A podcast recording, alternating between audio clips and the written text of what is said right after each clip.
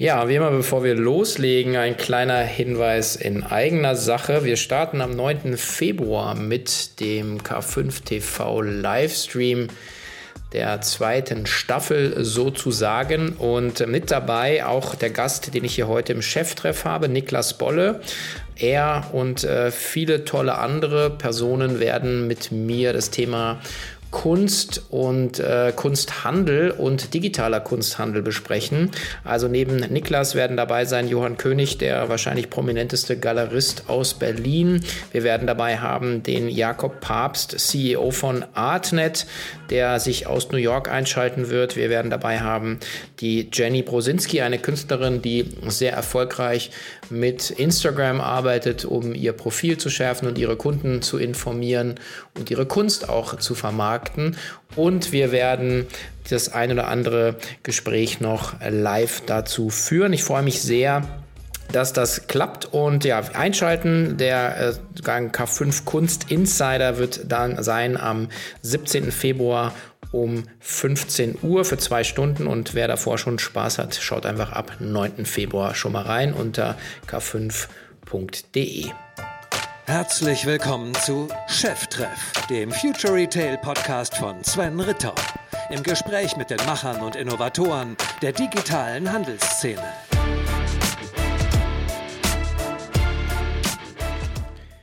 Ja, und bevor wir loslegen ähm, aus der Rubrik Show Some Love to Our Brothers and Sisters from Other Podcasts, möchte ich euch heute den Snox Salting Podcast ans Herz legen von Johannes und Romy. Ähm, da geht es um Amazon FBA und Shopify Businesses und ähm, ja, es ist ein sehr ehrlicher und sehr praxisnaher Podcast mit äh, immer abwechselnd coolen Gästen und äh, tiefen Einblicken über Hacks, neueste Entwicklungen und Trends bei Amazon und Shopify. Und äh, wer das noch nicht gehört hat, ist wirklich sehr, sehr lohnenswert. Also der Snock Salting Podcast ähm, auf allen Plattformen, wo es gute Podcasts gibt. Und äh, wer Johannes noch nicht auf LinkedIn folgt, Johannes Kliesch sollte das unbedingt tun. Und äh, ich habe natürlich auch eine tolle Ausgabe mit ihm selber hier im Cheftreff gemacht. Also einfach mal reinhören. Ja, herzlich willkommen zu einer neuen Ausgabe des Cheftreff Podcast. Ich freue mich heute auf einen ja, sehr variantenreichen Unternehmerkollegen, ähm, jemand, der im E-Commerce groß geworden ist, sich aber auch in vielen anderen Bereichen tummelt. Herzlich willkommen, Niklas Bolle. Hallo Sven. Niklas, für die Leute, die dich nicht kennen und noch nicht auf Clubhouse sind, äh, vielleicht kurze Vorstellung, äh, wer bist du und was machst du oder was hast du gemacht? Ähm, ja, Niklas Bolle, äh, gebürtig aus, aus Münster oder aus dem Münsterland, äh, inzwischen auch wieder dort äh, ansässig. Vater zweier kleiner Kinder ähm, und äh, 38 Jahre alt. Also und seit äh, eigentlich seit Studientagen irgendwie unternehmerisch tätig. Die meiste Zeit davon eigentlich im, im E-Commerce. Das stimmt, wie du es beschrieben hast. Ähm, ja, können wir irgendwie nachher vielleicht mal durch die Station durchgehen, aber es ging äh, eigentlich schon mit einer Kunstrichtung los, ein bisschen aus der Trash-Ecke, habe früher angefangen äh, im Studium so äh, chinesische Ölgemälde, äh, also nicht, sagen Originale? wir mal, Ölgemälde in China anfertigen zu lassen, en masse und mit, okay. sagen wir mal, ganz ordentlicher Marge weiter zu verbimmeln äh, in Deutschland. Das heißt also wirklich so, ja, schon, äh, wenn er heute so drauf guckt, äh, ganz schön schiefe Schinken. Ja? Äh, und, äh, aber es äh, war damals irgendwie so die Zeit, äh, aus äh, Shenzhen kommt äh, das Zeug hier irgendwie rübergeschaufelt in so, ja, sagen wir mal, doch etwas übel riechenden Rollen kam das daher und dann haben wir das auf Keilrahmen gespannt und damals in Leipzig und auch online äh, vertickert. In Leipzig habe ich damals studiert. Ähm, und daraus äh, ist dann so das ein oder andere entstanden und dann immer mehr immer mehr eigentlich Richtung E-Commerce. Äh, soll ich das jetzt weiter runterrattern oder? Ich kann auch ab und zu mal eine Frage stellen, kein Problem. Also ähm, vielleicht noch ganz kurz, die äh, waren das jetzt, also nochmal zum Verständnis, die, die, die Gemälde waren dann, äh, waren das Kopien äh, bekannter Werke oder war das, äh, waren das äh, so individuell angefertigte Vorlagen? Gab es ja auch äh, E-Commerce-Plays, die dann äh, gesagt haben, okay, schick dein Foto und wir verewigen dich auf Öl oder so. Ja, das haben wir dann auch mal gemacht, aber wir hatten tatsächlich auch ein Ladenlokal zwischenzeitlich in Leipzig. Okay. Und, äh, meistens ging es schon darum, irgendwelche wirklich so Van Goghs und so. Also wir waren auch vollkommen ahnungslos. Äh, und das war natürlich auch das, was die konnten, weil sie das schon irgendwie mal da gab es dann immer die Nachricht, dass irgendwie, ich glaube, irgendwie Walmart hat mal irgendwann 100.000 Mal das gleiche Bild malen lassen. Äh, mhm. So auch irgendwie so, so ein äh, äh, license-free äh, äh, Landschaft. Ja, das ist ja tatsächlich möglich gewesen. Wahrscheinlich so spricht man ja heute eher über Millionen äh, Aufträge, aber ähm, das haben wir hauptsächlich gemacht, wirklich so äh, so äh, ja, lizenzfreie Bilder nachgepinselt. Aber natürlich, wenn dann jemand kam und sagte, ich will meinen Hund, dann gab es den Hund auch, aber den mussten wir dann ja erst immer aus China kommen lassen. Dementsprechend ja. das. Etwas länger. Also wir haben meistens schon das Warnrisiko aufgenommen und haben äh, uns die ja. Van Goghs und äh, Cézannes auf äh, Halde gelegt. Ja. Okay. Jetzt kennt man dich, äh, wenn man so in dem Metier unterwegs ist, äh, vor allen Dingen als äh, Mitgründer von, von Modomoto und wenn ich meine ähm, ja, noch nicht 100 äh, Folgen bei Cheftreff anschaue, dann habe ich also sehr prominent besetzt. Äh, zum einen mit äh, deiner Mitgründerin, der Corinna Powalla, ähm, aber natürlich auch, und da können wir auch noch drüber sprechen, ähm, Outfittery, der große Konkurrent mittlerweile, der äh, seid ihr ja, gepartnert oder habt, habt gemerged. Ähm, und äh, also vielleicht auch noch mal kurz da, auch mal spannend, deine Sicht zu hören. Also wie, wie ist das Ganze eigentlich, eigentlich äh, gestartet? Weil letzten Endes seid ihr in einem in so einem äh, also Modesegment für Männer äh, und äh, dann in, sagen, kombiniert mit Kuration, ja, also für alle, die sich auskennen. Ja. Sagen, also das sagen, das gibt deswegen die, die Wardrobe nach Hause zum Aussuchen, glaube ich, so ein bisschen. Ne? Ja, also wenn du, wenn du magst, hole ich da ein bisschen weiter aus. Ähm, und äh, schließe eigentlich an, das gerade erzählte, nämlich aus dieser, aus dieser Fälschergalerie sozusagen, da äh, hat sich eben dann ein, erst ein Print-on-Demand-Shop entwickelt, ja, als es dann so losging mit Fine Art Printing und so und so bin ich auch in die Online-Schiene reingerutscht, auch alles noch während des Studiums. Äh, haben wir dann irgendwann so ein Marktplatzformat, das hieß erst MyGeld, später, als wir noch ein bisschen Finanzierung aufgenommen haben und so, haben wir das dann gerebrandet unter Artflakes. Gibt es auch heute noch. Das war eben ein zweiseitiger Marktplatz. Auf der einen Seite die Content-Inhaber und auf der anderen Seite die, äh, die, die, äh, die Druckereien, die das dann für uns auch äh, dann auf ja, eigentlich weltweit äh, produziert und versandt haben. Und äh, das war ein ganz schönes Business. Eigentlich hätte man noch viel mehr ausmachen können. Heute gucke ich ab und zu mal auf so Sachen wie Unique oder so. Also die ganzen Künstler, die heute bei Unique verkaufen, äh, die das deutlich kuratierter machen, äh, die hatten wir damals auch eigentlich, aber wir haben sie halt gemischt mit naja, einem Gemischtladen aus äh, unterschiedlichen Qualitäten. Ähm, äh, nichtsdestoweniger war das irgendwie äh, mehr oder weniger erfolgreich. Äh, wir haben es dann auch verkauft vor äh, einigen Jahren. Aber aus dieser Keimzelle Artflakes und den Kompetenzen, die wir dann da auch online entwickelt haben, ist dann irgendwann äh, die Idee zu Modomoto entstanden. Und auch da muss man, wenn man ganz ehrlich ist, haben wir dann auch ein bisschen über den Teich geschielt. Ja, und äh, damals gab's, äh, poppte gerade auf, das wann war das denn? Mitte 2011. Ähm, Trunk Club oder wer? Genau, Trunk Club, ah, The Brian. Cool. Äh, ja, den haben wir uns natürlich genau angeguckt. Und das Interessante ist auch, dass der Brian Spaley, äh, das ist ein wirklich sau cooler Typ. Der hat ja vorher, äh, ich weiß nicht, ist der dir bekannt? Äh, Wahrscheinlich nicht, nicht persönlich, aber ich, also ich weiß, ja. dass er da, dahinter steckt, aber nee. Also er ist ja auch ein, ein, Veteran, der ist ja, hat ja auch die, die, die Bonobos-Hosen erfunden. Ja? Also wirklich, ah. er persönlich hat sie erfunden und okay. auch diese Geschichte mit dem, äh, mit dem schönen Männerhintern. Ähm, dass äh, der Kollege Spaley hat eben diesen Trunk Club, das hat er auch nicht selber erfunden, aber hat das irgendwie übernommen. Das war irgendwie so ein bisschen problematisch und hat das umgeschraubt und hat aber von Anfang an so die ganz klare Idee, ich Ne, ich mache das super Premium eigentlich für einen Markt, der in Deutschland so nicht existiert. Ja, der deutsche Textilmarkt, der bewegt sich ja irgendwo so zwischen Esprit am unteren Ende, also ne, jetzt mal jenseits der der äh, der Zaras und so weiter, aber so all das, was und Kloppenburg anbietet, das geht dann halt so bis Armani oder so hoch und da ist dann aber auch Schluss. Mhm. Und äh, dieses richtige Luxussegment, was in den USA irgendwie von Neiman Marcus oder, oder Bloomingdale's oder so auch Mainstream vertreten wird, das gibt's hier ja gar nicht. Und der Brian hatte irgendwie wirklich die klare Idee, er baut das Ding und äh, baut das eigentlich so, dass das perfekt in einen der großen reinpasst und hatte nie große Ambitionen damit auch nach äh, Europa zu gehen, sondern äh, wollte das eben an die Bloomingdale's, Nordstroms und da ist ja auch am Ende gelandet, äh, platzieren. Ähm, und dementsprechend war der sehr kommunikativ. Ja? Also wir haben äh, das ist bis heute eigentlich ein, ein Freund und äh, wir haben immer viel uns mit ihm ausgetauscht. Äh, der war, hat, äh, hat das mit sehr viel Wohlwollen äh, lustigerweise verfolgt, dass wir ihm da auch viele kleine Tricks geklaut haben. Und äh, ja, so äh, haben wir dann Modomoto Ende 2011 als erste in Europa mit diesem Modell an den Markt gebracht und haben das natürlich auch so ein bisschen auf die europäischen oder die erstmal deutschen äh, Notwendigkeiten ähm, umstrukturiert. Nicht? Also das ist halt deutlich mainstreamiger als jetzt ein, äh, als jetzt ein Trunk Club in den USA war, gestartet.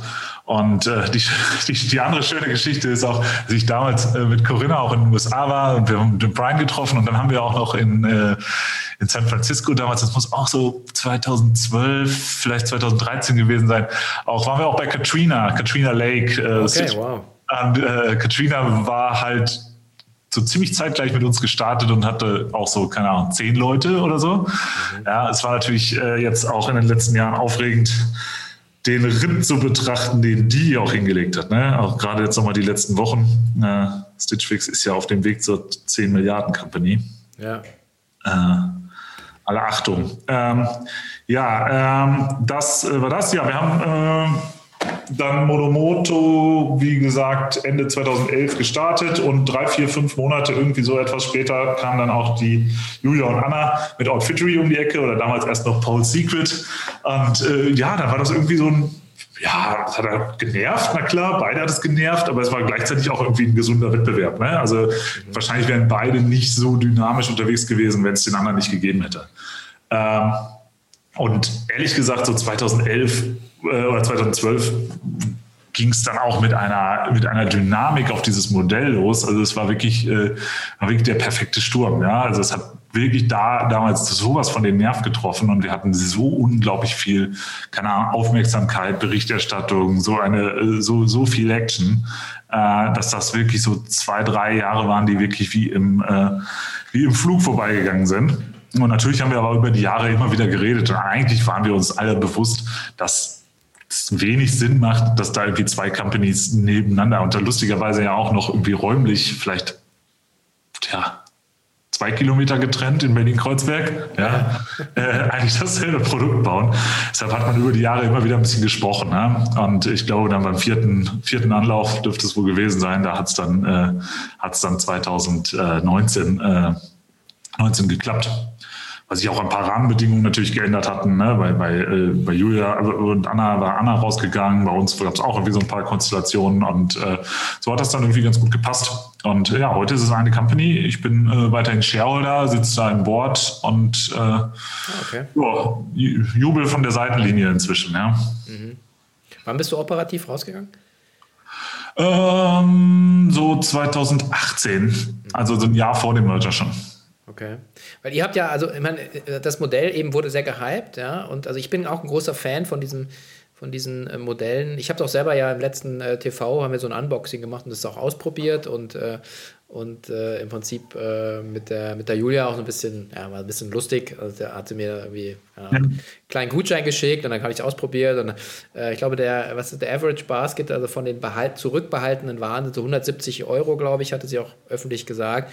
Ich lag da auch etwas drüber äh, ich glaube bei 300 oder so, von dem, was ich dann letzten behalten habe. Aber, aber das Modell selber scheint ja ein bisschen schwergängiger zu sein. Also neben dem Hype, also ich meine, es dauert ja auch immer, weil man so, so ein Modell ja auch erst etablieren muss, also auch Verständnis schaffen muss, ist ja ein bisschen, ja. bisschen was anderes. Ähm, äh, also ist das auch deine Wahrnehmung, dass es einfach auch einfach Anlaufzeit gebraucht hat, die man dann natürlich auch finanzieren muss, ne? Mhm. Ja, ja, klar. Also grundsätzlich, also das Modell hat sich natürlich auch über die Jahre ein bisschen weiterentwickelt und so, ne? Und es gab halt einfach überhaupt kein Playbook, ja, sondern es war immer viel, viel Trial and Error. Und äh, das Modell funktioniert ja von seinen Dynamiken komplett anders als jetzt jeder Warenkorb-Shop. Ja, also wo ich meinen Bedarf decke in irgendeiner Form. Ja, und selbst bei Mode ist das ja, jedenfalls bei Herrenmode, äh, dann doch wirklich einfach nur klare Bedarfsdeckung. Ich habe mir ähm, auch extra mich heute den Zwirn geschmissen bei dem Thema, gell? Ich dachte, wir sind immer so schick und ich sehe schon aus. meiner großen Freude wird er doch nicht mitgefilmt. Äh, sag, ähm, Ja, wo waren wir äh, stehen geblieben? Jetzt habe ich schön reinge, reingelabert. Genau. Können, können noch mal, äh, pass auf, ich stelle die Frage nochmal. Also, okay. ähm, äh, genau, Cut hier nochmal neu. Also, die, ähm, das Modell ist ja ähm, recht, äh, also komplett neu am Markt gewesen, auch echt gehypt. Ähm, das ist sozusagen immer auch die Finanzsicht, aber ähm, die, die Konsumentensicht, ähm, die, die muss ja auch hinterherkommen. Und äh, da es ja im Prinzip keinen kein Vorgänger gab für, für das Modell, was ihr macht, außer jetzt in den USA, aber sozusagen in Europa oder in Deutschland, hat das Ganze ja auch ein bisschen Zeit gebraucht gebraucht, bis, ähm, bis auch da so eine, so eine Nachfrage eben entstanden ist. Und äh, das würde mich mal interessieren, wie, das, wie du das nochmal gesehen hast, so die ersten Jahre vor allen Dingen. Ja, absolut. Also ist, ist halt wirklich ein, ein, ein relativ originelles Modell, ja, äh, was eben nicht vergleichbar ist mit dem Gelernten. Und gelernt ist, dass der Kunde halt in einen Online-Shop geht und was in den Warenkorb legt, dann äh, bestellt und möglicherweise zurückschickt. Ja? Und dieser äh, dieses, dieses Modell, dass wir dir einfach äh, so regelmäßig eine Auswahl schicken und damit völlig kaum eingepreist ist, dass du einen großen Teil oder die Hälfte oder wie viel auch immer äh, der Sachen auch wieder zurückschickt und dass das absolut okay geht. Das äh, war natürlich was, was die Leute erst lernen mussten. Ne? Und es ist also ein bisschen, bisschen auch vergleichbar vielleicht mit den Kochboxen oder so, ja, äh, wo, wo, das auch sicherlich ein paar Jahre gedauert hat, bis es dann Klick gemacht hat äh, oder in dem Fall dann äh, Wumms. Und äh, ja, so würde ich das, ich das hier auch sehen. Und natürlich ja, man kann sich fragen, ob was sinnvoll mit der Herrenmode einzusteigen, Damenmode, was auch immer. Ja, Stitch Fix ist ja äh, sehr dynamisch mit der Damenmode gestartet. Äh, wir haben uns hier auf Herrenmode speziell. Beides sind irgendwie äh, durchaus, ähm, durchaus vernünftige Strategien gewesen. Mhm. Ja, wobei der, der, der Mann also wahrscheinlich die Hypothese, ja, der Mann als, als Modemuffel oder hat keine Lust in Geschäfte zu gehen äh, und, und kriegt, die, kriegt die Boxen. Also, mein gut, kann man sehen. Ich weiß nicht, also die, die der Vergleich mit Stitch Fix, ähm, also eine Katrina Lake, die ähm, also das Frauensegment vor allen Dingen bespielt haben, die haben sich aber vor allen Dingen ja immer extrem von Anfang an auch so ähm, Richtung äh, Data Analytics äh, positioniert und auch so ein bisschen, wir sind tief in der Wertschöpfung, auch in der Produktentwicklung, das heißt also Eigenmarkenentwicklung. Ähm, wie weit äh, ist deine Sicht da, war, war, da auch viel, wie viel Rhetorik am Anfang oder waren die von Anfang an so substanziell da unterwegs? Kannst du das sagen? Ich glaube, glaube alle in dem Bereich und eigentlich überhaupt alle im äh, ja, alle Startups dieser Welt machen am Anfang ein bisschen Overpromising und ein bisschen, äh, vielleicht auch ein bisschen Aufgeblase. Ja, die Stitchfix-Geschichte war schon immer richtig gut. Die hatten eine, ich glaube, den Kollegen da von Netflix geholt und haben da so diese Geschichte rüber ge, äh, äh, rübergeleitet. Ja. Wir hatten äh, eigentlich immer in der Kommunikation vor allem dieses Männer-Modemuffel-Thema, was irgendwie so sehr gut funktioniert hat. Ähm, aber klar zieht man dann später nach, was man vielleicht am Anfang, äh, ne, Anfang äh, versprochen hat. Aber heute würde ich sagen, aber das kann dir Julia signifikant besser und dann haben wir mal gehaltvoller erklären. Äh, aber heute würde ich sagen, sind die, sind die Datenpunkte schon mal ausreichend, dass wir die, all diese Dinge machen können. Ja? Also damals am Anfang natürlich, aber heute blickt äh, Outfittery, Modomoto, äh, die Kombination blickt halt auf acht, neun Jahre äh, Daten zurück und kann daraus eben eine Menge machen. Und tut das auch, ja, so, so wie in Stitch Fix auch, äh, ist inzwischen ein, ein signifikanter Anteil äh, der versandten Produkte eben Private Label aus den Daten äh, extrahierte optimale Kleidungsstücke. Da geht noch viel, viel, viel mehr natürlich. Und das ist ja auch gut so, aber äh, da sind eigentlich alle Anbieter auf dem gleichen Weg, der dann auch irgendwann funktioniert. Mhm. Jetzt nochmal, vielleicht auch nochmal drauf zu schauen, das ist so auch immer so ein Thema, wenn man so gehypt ist, als, als vor allen Dingen als Startup und dann äh, Venture-backed ist, also Kapital aufgenommen hat und äh, dann so ein Modell Zeit braucht, was ja immer schwierig ist, wenn man die Zeit nicht bekommt. Und man jetzt, ich habe da auch das ein bisschen immer nur verfolgt von der Seitenlinie natürlich, dass dann gibt es ja dann auch immer so Interpretationen und Hate und dann, äh, glaube ihr habt dann Akquisitionen gemacht in Holland. Ne? Mhm. Ähm, und, äh, und äh, man hat man so ein bisschen schon so gemerkt, okay, es gab dann auch, glaube ich, auch so eine finanzielle Durststrecke so ein bisschen, wo, wo einfach auch das, das, das nicht mehr so ein Hype war, mhm. wo auf der Kapitalgeberseite immer so, äh, ich bin mir nicht so sicher, ob ich da reingehen soll. So wie, wie sehr spielt dann so eine, so eine Ungeduld auf der, auf der ähm, Investorenseite dann auch so rein in so ein Business? Also die strategischen Entscheidungen. Ja. ja, also ich, das kann ja auch ehrlich gesagt Julia deutlich besser beschreiben, weil das Outfittery-Business immer das viel besser finanzierte war. Ja, mhm. also das war sicherlich auch so eine, so eine äh, aber so die Entscheidung jetzt in Holland jemanden zu kaufen, war das jetzt so eine Managemententscheidung oder war das eine, eine finanziell getriebene Entscheidung? Mhm. Das naja, das war eigentlich eine, eine marktstrategische Entscheidung. Ja. ja okay. Äh, wir, hatten, wir, hatten, äh, wir hatten Outfittery, die waren schon, glaube ich, damals in ein paar Länder äh, rüber gewechselt und wir sind dann, haben das dann sozusagen quer, per Akquisition nachgezogen. Mhm. Und äh, das hat auch, das muss man sagen, eigentlich haben beide, das ist ein großes Wunder, äh, haben natürlich auch dieselben Leute gemacht, äh, haben beide Merger eigentlich erschreckend gut funktioniert. Ja? Also wir hatten äh, damals die Holländer äh, integriert, die schon damals in Holland, Dänemark, Schweden waren, glaube ich. Ja.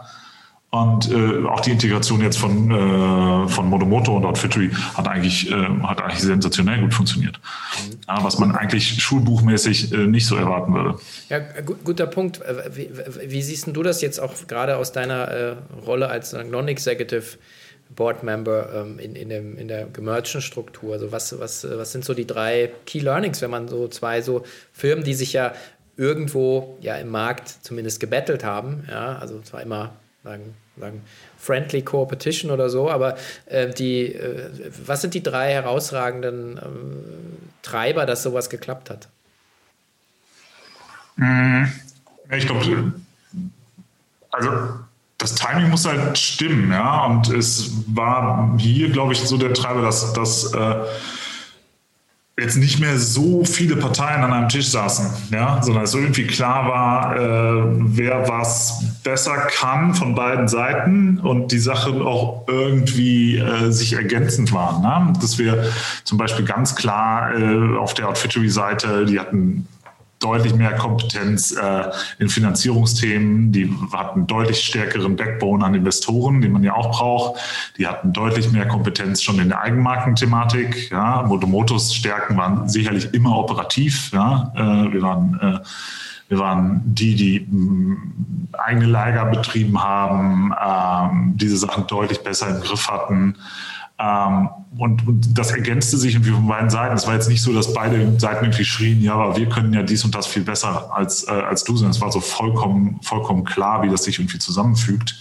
Das war, äh, das war total hilfreich und natürlich, dass man auch dann Eitelkeiten hinten rückstellt. Also wenn man in den ersten Jahren der intensiven äh, intensiven Konkurrenz, äh, ja, da hätte man das wahrscheinlich schwieriger hingekriegt, wenn man einfach gesagt hätte, ach nee, ne, das äh, hier jeden Tag äh, intensive, äh, intensiver Kampf und, und äh, dann soll man das irgendwie unter einem Dach zusammenbringen. Aber dann sind wir ja auch wirklich teilweise jahrelang irgendwie Schulter an Schulter ganz solide gewachsen, war dann natürlich immer so im Markt, dass die Leute das teilweise auch verwechselt haben und äh, dass man sich da auch immer angenähert hat. Ne? Also wir haben immer, es gab immer äh, irgendwo Kliniker Brücke, ja, da ja. Das war so, ein, eine, so eine Hotellobby, äh, in der man sich dann irgendwie alle paar Monate mal traf und äh, das war dann am Ende auch äh, ja teilweise freundschaftlich. Ja? Und, äh, und dann war das, wurde das immer leichter. Ja? Und dann irgendwann hat es dann eben nicht gefunkt, aber das Timing hat gestimmt. Ja, ich glaube, das ist, äh, also äh, manche Leute sprechen noch von der Zeitqualität, ja, sagen, dass du, äh, manche Dinge müssen halt reifen und da muss es zusammenpassen. Man kann ja auch immer zu früh sein, man kann zu spät sein, äh, aber so wie ich auch Julia hier im Cheftreff-Podcast auch erlebt habe, ähm, scheint das ein, ein perfektes, äh, perfektes Timing zu sein. Ähm, was macht denn ein äh, Niklas Bolle jetzt mit seiner, mit seiner vielen Zeit, äh, die, die er jetzt äh, seit 2018 hat? Also was ist denn jetzt so das, wo, wo dein unternehmerisches Herz für schlägt? Ja, ich bin äh, zurück in die Heimat gezogen, äh, rechtzeitig vor äh, Covid und so, um das aus Münsterland zu machen. Habe ein zweites Kind bekommen und kümmere mich jetzt hier äh, ja, die meiste Zeit des Tages aktuell eigentlich um unser altes Family Business, äh, das was eigentlich auf einem ganz anderen Feld ist, aber auch eigentlich relativ spannend. Äh, das mache ich die, die meiste Zeit des Tages und ansonsten. In welchem Feld ist das? Ähm, da, naja, da sind wir eigentlich ein, also das, was wir machen, nennt sich Modulbau, ja, eigentlich ein, ein, ein Bauunternehmen, äh, aber eben in einer, äh, in einer etwas äh, moderneren Art. Also wir bauen Gebäude ähm, eigentlich so, wie, äh, wie man Autos baut. Nämlich nicht, ne, na, Baustellen heutzutage sehen halt aus wie vor 100 äh, oder 500 Jahren auch. Ja, wird irgendwie bei Wind und Wetter mit Schlamm und Dreck äh, irgendwie da so ein, so ein, Haus zusammengezimmert. Und äh, was wir im, modularen Bauen eigentlich machen, ist äh, meistens in Stahl oder Holz. Ähm, fertigen wir die Gebäude zu 80, 90 Prozent im eigenen Werk vor, haben dann dreidimensionale Baukörper, die man auf LKWs packen kann, zur Baustelle fährt und innerhalb von wenigen Tagen setzen wir dann halt hauptsächlich Kitas, Krankenhäuser und so etwas auf die grüne Wiese. Äh, machen dann da noch eine Fassade drumherum, äh, sodass das am Ende auch wirklich keiner sieht, wie das mal gebaut wurde, weil die Konstruktion erinnert eigentlich eher an Wolkenkratzer als an ein, an ein äh, sagen wir mal, ein- oder zweigeschossiges Gebäude. Und äh, ja, bedienen da eigentlich so die Notwendigkeiten, insbesondere der öffentlichen Hand. Ne? Das heißt, wenn man sehr schnell Krankenhäuser anbauten, Schulanbauten in den Sommerferien, Kindergärten. Äh, Läuft wahrscheinlich ganz gut gerade, oder? Zumindest Krankenhäuser, oder? Äh, ja, das äh, absolut. Ja, äh, und, und diese, diese, äh, diese Bauform ist halt extrem auf dem Vormarsch. Ähm, da äh, das eben für viele ist jetzt nicht für jeden, also zum Beispiel preislich, so wenn man die, wenn man die, die Preise, Preiseffekte so erster Ordnung sieht, ja, also was dann wirklich so auf dem Angebot steht, dann ist das nicht wirklich billiger als ein konventionelles Gebäude. Aber gerade so, wenn man die Effekte zweiter Ordnung damit reinbezieht, nämlich was berichtet eigentlich so eine Baustelle für den laufenden Betrieb an und welche Kosten entstehen da so, dann ist es wirklich die absolut überlegene Bauart. Ja? Das heißt, wir bauen viel für sagen wir mal, auch so in sicherheitsrelevanten Bereichen, wie jetzt ähm, in Industrieparks oder Chemieparks, äh, Labore und so weiter. Ja? Und okay. da irgendwie sechs Monate oder auch teilweise 18 Monate eine Baustelle haben, äh, das ist halt richtig teuer. Und äh, mit uns geht das halt irgendwie in äh, zwei bis drei Monaten. War das schon immer der Plan von dir, da mit in Family Business einzusteigen? Ähm, ja, das war immer natürlich so auf dem Nebengleis laufend. Äh, und ähm, ja, das, ich würde das jetzt natürlich nicht gemacht, wenn es nicht ein mega spannendes Feld wäre. Und das ist natürlich ein sehr altes Familienunternehmen, und, aber die Modulbausparte ist jetzt sozusagen noch, noch nicht so schrecklich alt und eher ein Startup. Mhm. Okay. Den, Sagt so. der Startup-Unternehmer. Ja, genau. ja, ähm, was, was uns zusammengeführt hat, ähm, jetzt, äh, weil ich natürlich, wir kennen uns schon äh, länger und ich hatte dich immer schon auf dem Schirm, wobei ich immer so in, in, der, in, der, sagen, in the line of fire immer eher die, die Corinna ja wahrgenommen äh, hatte. Ja. Ähm, und, äh, aber wir sind jetzt auch wieder zusammengekommen, weil du ähm, neben äh, dem, dem Modulbau ähm, ja auch noch äh, seine Leidenschaft äh, von der, vom chinesischen Kunstmarkt hin zum, zum richtigen Kunstmarkt ja auch auslebst. Also äh, weiß man ja auch so ein bisschen, wenn man dir folgt. Also du bist äh, leidenschaftlicher Sammler, aber gleichzeitig auch äh, nochmal engagiert mit einem mit auch neuen coolen Projekt zusammen mit dem äh, Johann König, den wir den wir ja da zusammen mit dir dann auch nochmal im K5 TV Livestream äh, sehen werden. Und äh, was macht ihr denn da genau? Das finde ich ja sehr spannend gerade. Ja, ja, das ist tatsächlich so, wie du sagst, es ist entstanden eigentlich aus meiner über die letzten Jahre sich stetig intensivierenden Sammelleidenschaft. Ja, also ich habe irgendwann angefangen, so kleine Originale zu kaufen und so weiter. Und äh, wie das dann so ist, äh, man steigert sich da rein äh, und ähm, ja, ich habe halt gelernt, so wie schwierig das ist, sich da eigentlich reinzufuchsen. Ja, und äh, du machst das ja auch äh, ein wenig in die Richtung und kannst das sicherlich bestätigen. Dieser Kunstmarkt ist schon ein bisschen seltsam. Ja, äh, also man stellt sich da gerade so, wenn man aus unserer Branche kommt und so, sagen wir mal, äh, Kundenzentriertheit und so weiter, all diese, diese Themen äh, irgendwie so verinnerlicht hat, äh, dass man Produkte irgendwie vom Kunden her denkt und entwickelt und so weiter, ähm, dann äh, steht man so manchmal etwas ratlos vor dieser, vor dieser Kunstwelt, ja, und vor allem auch vor diesem Kunstmarkt. Und weiß auch nicht, der ist natürlich sehr einschüchternd, so ein bisschen wie, keine Ahnung, wie so Luxusboutiquen oder so, äh, ja, die ja auch so eine Aura haben, ähm, die jetzt nicht so besonders welcoming ist. Ja, und äh, und so stand ich da eigentlich auch immer vor und habe mich dann da, aber über die Jahre irgendwie Bücher gekauft und irgendwie auch so, auch wirklich so zu den Marktfunktionen. Ja, wieso ist das so? Ja, was, äh, ne, was soll man eigentlich kaufen wie, wie entstehen, bilden sich die Preise, wie bilden sich die Karrieren, warum kann ich im Zweifel gar nicht kaufen, was ich kaufen möchte, obwohl ich es bezahlen wollen würde. Äh, mhm. Ja, darf man da irgendwie bei den Preisen verhandeln? Äh, warum ist die Lady da am Galerieempfang? Warum ist die so kühl zu mir? Will die mir nichts verkaufen, wenn ich, wenn ich da reingehe? Und äh, ja, all diese Fragen habe ich dann so für die, über die Jahre für mich beantwortet bekommen und habe dumme Fragen gestellt. Äh, und äh, dann kam man irgendwann auf die Idee, okay, da geht so vielen, ja, wenn man so mit anderen, äh, gerade so Leuten aus unserer Branche zusammensitzt und denen, und da kommt man so auf dieses Thema Kunst und ne, sagt eigentlich, die eine Hälfte sagt, nee, gar nichts, ja, Bitcoin oder so. Und äh, die andere Hälfte, die sagt halt, äh, ja, super gut, super gut, habe ich auch total Spaß dran. Und äh, wenn es auch nur aus dekorativen Zwecken ist, weil sie irgendwie neue Wohnungen haben und so weiter. Ja? Also es muss ja noch gar nicht direkt in dieses Sammeln gehen. Aber die Leute wollen schon irgendwie was Originelles, was mit Aussagekraft, was irgendwie äh, vielleicht auch werthaltig ist und äh, irgendwie inspirierend ist und ne, wegkommen von, von, den, äh, von den Postern oder den Van Goghs, die ich ihnen früher vielleicht verkauft habe. Mhm. Ähm, und äh, dann kommt aber so dieses große, ja, wo fange ich denn da an? Ja, und vielen ging es halt eben so wie, so wie mir und dann geht man doch wieder auf Nummer sicher und landet am Ende irgendwie bei, bei Lumas oder so, ja, die ja genau diese Leute abgreifen, ja, die eigentlich, äh, eigentlich was Echtes wollen und so und äh, die landen dann eben bei, bei Fotografie-Editionen so als Safe, äh, Safe Harbor. Und äh, habe ich mir gedacht, lass uns doch mal äh, irgendwie da so ein bisschen diese dummen Fragen zulassen und auch einfach stumpf beantworten, auch wenn sie, auch wenn man sich da irgendwie so ein bisschen schämt, dann auch in der Aura der Kunst irgendwie Fragen zu Preis oder zu ja auch Preisnachlässen und Wiederverkaufen und all die kleinen Schmuddelfragen zu stellen.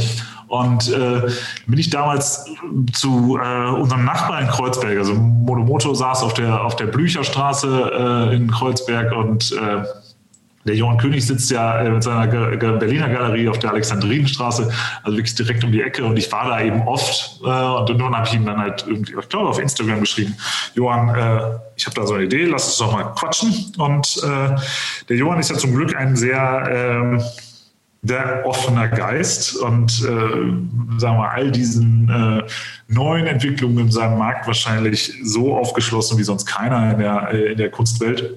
Ja und hat gesagt, ja, sofort. Ja. Und dann haben wir eben das erste Mal eigentlich so eine, so eine, so eine Abendveranstaltung gemacht, Ende 2019, für, äh, für Unternehmer, insbesondere aus der Startup-Szene. Äh, und äh, wo man all diese Fragen beantwortet. Das war ein cooler Abend. Da war äh, irgendwie dann Johann da, der Philipp Westermeier hat ein bisschen, äh, bisschen interviewt äh, und wir hatten das Glück auch Alicia Quade, was eine der mal, aufstrebendsten und sicherlich in Deutschland auch eine der bedeutendsten äh, Bildhauerinnen ist, da die so ein bisschen die Künstlerperspektive beleuchtet hat. Und es war aber so ein geschützter Raum. Ja, es wurde, das, ich glaube, das Alicia-Interview ist ein Podcast geworden bei Philipp, aber äh, alles andere war, war irgendwie, wurde nicht übertragen und blieb dort in diesen Wänden. Und äh, das war dann erfolgreich. Und dann Monate später schlug dann die Pandemie zu und äh, dann haben wir daraus eben ein Online-Format entwickelt und machen das nun in regelmäßigen Abständen, dass man sich eben ja, eigentlich in, in Zoom trifft und äh, meistens so Gruppen von 40, 50 Leuten zusammenlädt und all diese Fragen dort, dort beantwortet und eigentlich versucht, irgendwie eine, eine Plattform zu sein, auf der vielleicht eine neue Sammlergeneration entstehen kann. Mhm. Ja, ich durfte jetzt den, den Johann auch äh, über dich eben kennenlernen und auch äh, sagen, erleben, habe mich auch ein, zwei Mal mit ihm ausgetauscht und also ich, ich sehe die, finde die Kombination sehr, ähm, sehr schön. Also du mit deinem Background und, und er mit seinem und äh, in der Tat, äh, halt ich, ähm, also ich sehe da auch eine große, äh, immer im Englischen immer die Opportunity, ja, aber also das, das da, es gibt eine Nachfrage und äh, viele Leute sind eingeschüchtert, äh, Schrott genervt, ja, und dann auch natürlich auch verunsichert und dann landest du eben bei, bei Lumas und Co. Ähm, ich, wir, wir, sind ja jetzt alle hier ein bisschen äh, auf, auf Clubhouse unterwegs und wenn man da, finde ich auch, ist eine schöne Plattform für die Kunst auch, auch geworden.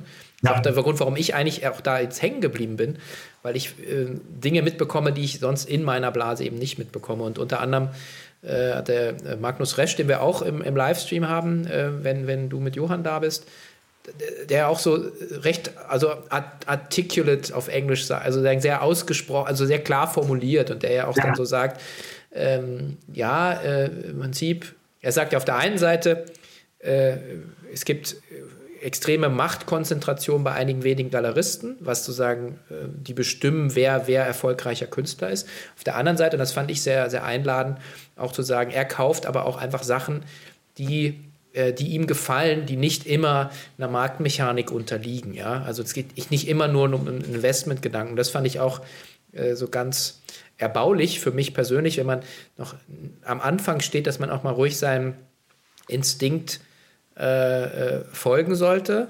Umso schöner, wenn ihr dann noch ein bisschen den Rahmen spannt und dass man das Gefühl bekommt, okay, I'm not overpaying, ja, so ein bisschen, glaube ich, oder? Ja, ja, in jedem Fall. Also genau, da, da, darum geht es auch. Das wollen wir da auch vermitteln. Also wir sagen, nennen das Ganze zwar Art Market 101, aber es soll nicht nur um den Market gehen. Und das sagt Johann auch immer ganz, äh, ganz klar und, äh, und, und ich habe das auch akzeptiert für mich. Äh, es gibt bessere Investments als Kunst, ja, wenn es um die rein finanzielle Betrachtung geht. Wenn man dann aber auch da irgendwie andere Punkte mit einbezieht, ja, was gibt mir das in meinem Leben, wenn ich mit Kunst lebe? Ja, man, man merkt es wirklich. Also wenn man, wenn man sich irgendwie äh, wirklich mit, mit viel ja, hochwertiger beziehungsweise irgendwie für einen bedeutsamer Kunst umgibt, dann macht das schon ein bisschen was mit einem. Ja? Und das ist irgendwie was Nebeneffekt, der ist ja kaum bezahlbar. Ja? Und äh, dazu kommen dann eben auch noch andere Sachen, ja, welche welche eigentlich irren Begegnungen hat man über Kunst. Ja, das ist eine, eine so, äh, so spannende Welt und jetzt dank auch Johann irgendwie, äh, ja, bin ich da natürlich jetzt auch immer tiefer irgendwie drin und man, man lernt irgendwie faszinierende Leute kennen, auch Leute, die man, die man eben aus anderen Kontexten kennt, also über die Kunst dann wieder kennen und das, äh, das ist schon irgendwie, Tja, so ein Seiteneffekt, der, würde ich sagen, mit dem eben vorgenannten Kunst zu einem fantastischen Investment macht. Ja. Ja, und die, die, also für mich ist immer so die Frage, wie fungibel äh, ist denn dann halt diese Anlage? Ja? Also wenn es mir ja wirklich gefällt, ja, was ich, also ich suche das aus. Ich, ähm, meistens ist es ja so, wird ja auch so gehen, dass man hat man irgendeinen Bezug zu dem, man sieht da irgendwas, was man ja nur selber sieht, ja. Mhm. Und äh, und dann zu sagen, ja, das hat sich jetzt verdoppelt im Preis, deswegen verkaufe ich das jetzt. Also es ist schön zu wissen, dass mein Investment mhm. abgesichert ist, aber eigentlich ist es ja nicht, ist es ja keine Währung. Also ich gehe ja nicht los und kaufe mir dafür Toastbrot, ja.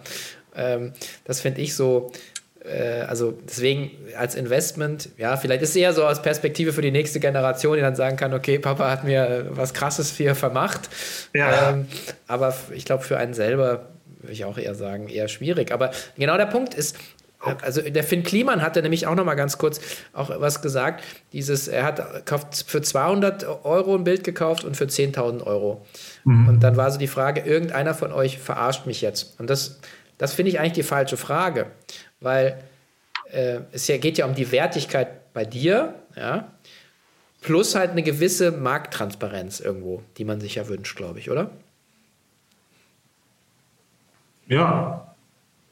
Ja, das, das, äh, das kann man schon so sehen. Und auch, auch wie so Preise entstehen in diesem Kunstmarkt, ist sowieso nicht so, wie sagt man so, manchmal so 100% logisch. Ja? Sondern daran sollte man sich auch gar nicht, gar nicht eigentlich groß aufhalten, sondern so Preise von, von einem äh, von, Künstler, von einer Künstlerin oder einem Künstler, die sich, die sollten sich über, der, über die Karriere hinweg irgendwie, irgendwie fortentwickeln. Aber es gibt da durchaus interessante Phänomene. Das heißt irgendwie, dass es durchaus sein kann, dass jetzt äh, eine Arbeit von Alicia Quade bei Johann, also das kann man auch im Zweifel alles viel besser beschreiben, äh, weniger kostet, äh, als ich, oder signifikant weniger kostet, als ich die Arbeit jetzt nächste Woche bei Sotheby's verkaufen könnte. Aber und das ist halt Johanns Aufgabe als Galerist, ist eben diese, diese Arbeiten so zu platzieren am Markt, dass sie eben nicht nächste Woche in der Auktion landen, sondern das ist, äh, dass äh, der Preis da ist und auch irgendwie die, die, die fortlaufende Produktion von weiterer, weiteren Arbeiten und die Fortentwicklung der Karriere äh, zu finanzieren, aber auch in gewisser Weise irgendwie so ein Hygienefaktor ist. Ja, und diese Karriere finanzieren ist ja auch nochmal, das, äh, es ist ja auch eine Funktion von einem, der dann Kunst kauft, dass man ja dem Künstler oder der Künstlerin eben dann ermöglicht, wieder weiterzuarbeiten. Hat ja auch, also man ist ja so ein bisschen wie eine Art auch Finanzier, ja, es ist ja, ja. also äh, raus aus der Spekulation, ist ja auch, auch, auch so ein bisschen so Give Back, ja, also eigentlich auch eine kulturelle Funktion. Ja, und auch auf beiden, beiden Seiten. Ne? Klar, das ist so, man, man äh, ermöglicht eben weitere Produktionen und auch das ist was, was man irgendwie bei Art Market 101 wirklich toll lernen kann, wie auch eine Galerie eigentlich die Aufgabe hat, Produktion zu ermöglichen, zu finanzieren. Ja, und gerade wenn man jetzt mal jenseits der Malerei unterwegs ist, zum Beispiel hier bei der eben genannten Alicia Quade, das ist auch teilweise richtig teuer, ja, ja. was die da macht. Ja, auch alleine in den Produktionskosten. Und äh, das ist das eine. Das Gleiche, das funktioniert auch irgendwie auf der anderen Seite. Also nochmal zu dem Thema, kann man oder sollte man auch mal was verkaufen, äh, ne? jenseits davon, dass man da vielleicht von Anfang an drauf spekuliert hat. Aber es ist ja auch ganz interessant, dass wenn sich jetzt ne, ein, ein oder zwei oder auch viele Arbeiten aus meiner Sammlung irgendwie sehr positiv entwickeln, dann ist es ja durchaus auch legitim, darüber nachzudenken, okay, ich verkaufe was, was vielleicht auch aus einem, aus einem früheren Stadium meines Lebens kommt und irgendwie haben sich die Rahmenbedingungen oder die Geschmäcker vielleicht ja auch irgendwie weiterentwickelt. Ich verkaufe etwas und kann damit ja auch wieder von unten hochholen. Das ist, glaube ich, auch ein ganz wichtiger Effekt. Das heißt, ich kann dieses Geld wieder reinvestieren, verkaufe eine Arbeit und kaufe zehn neue auf der anderen Seite. Ja? Und äh, das ist auch wirklich interessant zu verstehen, wie sich dann so Künstlerkarrieren eigentlich durch die äh, Marktstufen so durchentwickeln. Ja, das heißt, das ist auch für viele Sammler, also sagen wir mal, im höheren, höher, höher oder höchstpreisigen Segment da natürlich auch wirklich so um, um Store of Value geht. Äh, und dass für die Sachen eben auch erst relevant sind, wenn sie einen gewissen Preis haben. Ja, und äh, bis, bis dahin äh, arbeiten sich halt so Künstlerkarrieren dann hoch. Und dafür muss es ja auch die geben, die die halt irgendwann für 500 Euro gekauft haben, die Arbeit. Ja, der verkauft sie dann eben mal irgendwann äh, oder keine Ahnung. Was sind die Gründe für Verkaufen? Ich habe es letztens gelernt. Äh, Death äh, Divorce or äh, Disaster. Äh, und äh, das äh, ist dann vielleicht der Treiber und dann wechselt es mal die Hand und, und, und nochmal die Hand und jedes Mal kommen irgendwie zwei, äh, zwei Potenzen drauf. Und, und am Ende ist es dann in der, in der, ne, in der Sammlung von, von irgendeinem der ganz großen Wale in dem Bereich. Aber da wäre es eben nicht gelandet, wenn es nicht vorher durch, durch ein paar Sammlerhände gegangen wäre. Mhm. Wer sind eure, eure Ziel- Kunden für Art Market 101? Also wen wollt ihr, wen wollt ihr da ranführen? Also ist es unbedingt der, der Post-Exit-Unternehmer aus Berlin oder sind es eben auch die einfach, äh, einfach junge Käuferschichten, die vielleicht nicht, die vielleicht gerade mal 1000 Euro investieren können? Ja, schon auch, schon auch zweitere. Aber grundsätzlich sagen wir mal, es richtet sich so an so Vögel wie dich und mich. Ne? Also so irgendwie äh, Leute, die eben aus einer, aus einer anderen, äh, äh aus, einer anderen, aus einem anderen Bereich kommen und deren Berührungspunkte sich bisher noch in, in, engen Grenzen gehalten haben. Und äh, die auch durchaus, und das ist auch ganz wichtig, vielleicht auch noch echt ein bisschen jünger sind als die Leute, die üblicherweise das Sammeln anfangen. Ja, weil meistens ist es so, dass die Leute, sagen wir mal, wenn, wenn alles andere erledigt ist. Mhm. Ja, so, wenn, ne, wenn man sagt so, ja, irgendwie ist alle, hat meine Schäfchen im Trocknen und äh, dann kann man sich mal mit, mit, mit solchen Dingen befassen. Ja. Und eigentlich ist es wirklich ratsam, wenn man Bock auf sowas hat, auch einfach früh anzufangen. Und dann ist eigentlich egal, wie viel man dann investieren kann. Man hat halt sein Budget und dafür kann man tolle Sachen machen. Man glaubt gar nicht, wie günstig man auch, auch, auch wirklich tolle Kunst äh, äh, erwerben kann. Ja, das ist dann vielleicht nicht jedes Mal irgendwie jetzt eine, eine, ein Rieseninvestment, ja, aber wenn man es eben davon absieht, dann ist es, äh, ist es, ist es verrückt, was da sich für Möglichkeiten bieten. Mhm.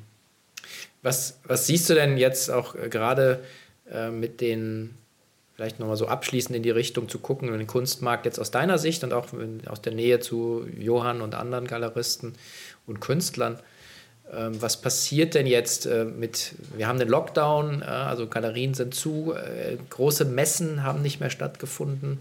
War ja immer so, das, das war ja immer so der, ja, the place to be, ja, und der Marktplatz.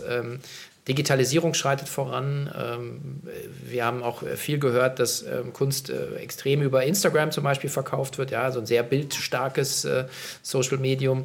Äh, Künstler sind auf, auf Social Media, ähm, also mehr und mehr und inszenieren sich. Also das eine ist ja, ich produziere. Also was sind so die, die, die Sachen, die du so erwartest jetzt mal so in den nächsten ein, zwei Jahren? Also was da, was da auch so passiert mit dem Markt in der Veränderung?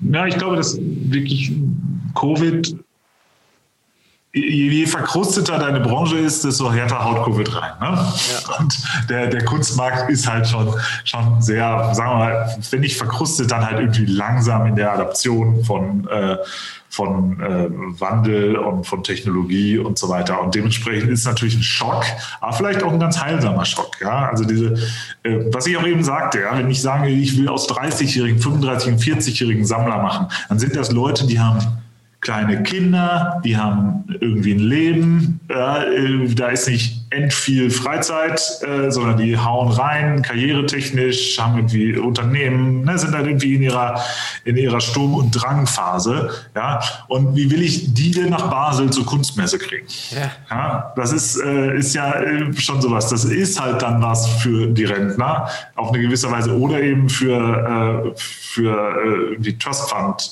Kids, mhm. die äh, eben diese Tagesfreizeit haben oder sich mal so eine Woche irgendwie Art Basel, Basel Miami Beach oder so gönnen können. Ähm, ne? Meiner einer und, und andere äh, so dieser äh, Baureihe haben halt durchaus den Willen zu kaufen, sich was anzusehen und so weiter, würden das aber gerne auch auf anderen Wegen tun. Und ich denke, da wird sich eine Menge tun, ja. Und das, das sieht man auch schon. Also ich kann mir vorstellen, auch so, äh, ne, wie diese Produktinnovation, die ich irgendwie sehe, wenn ich mir äh, mein, mein Trade Republic angucke. Ja, und äh, ich habe das neulich, äh, neulich äh, gehabt, da habe ich äh, einer, einer, befreundeten Bankerin, äh, so das habe ich da so abgesigned.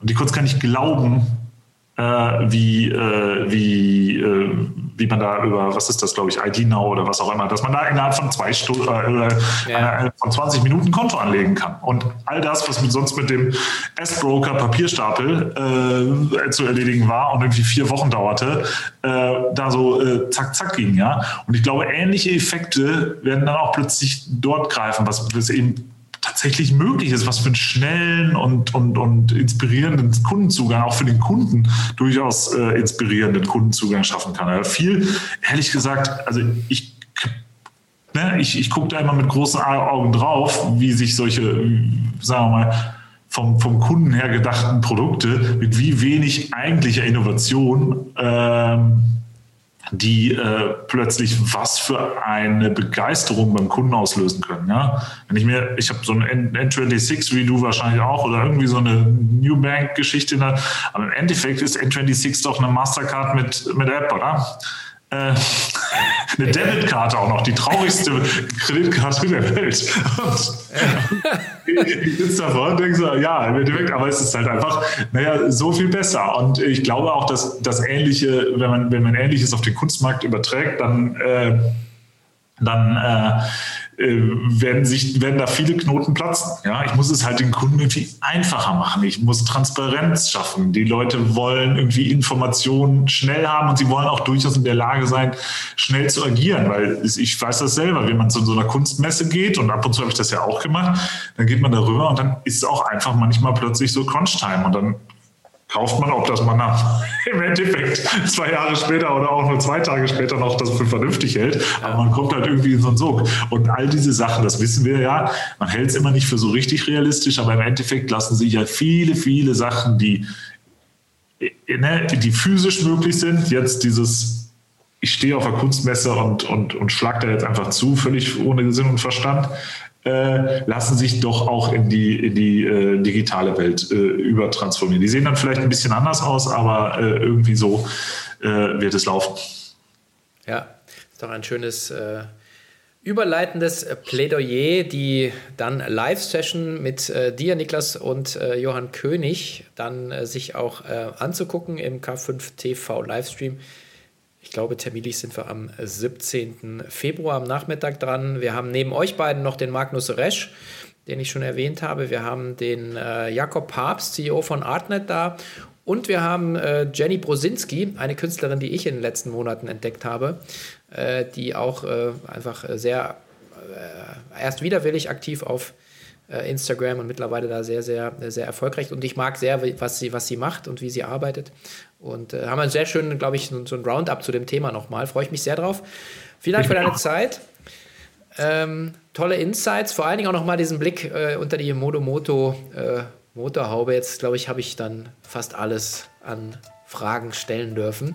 Und äh, ja, freue mich drauf. Wir releasen die Tage. Danke dir, Niklas. Ich danke dir, Sven. Hat mir Spaß gemacht. Ciao.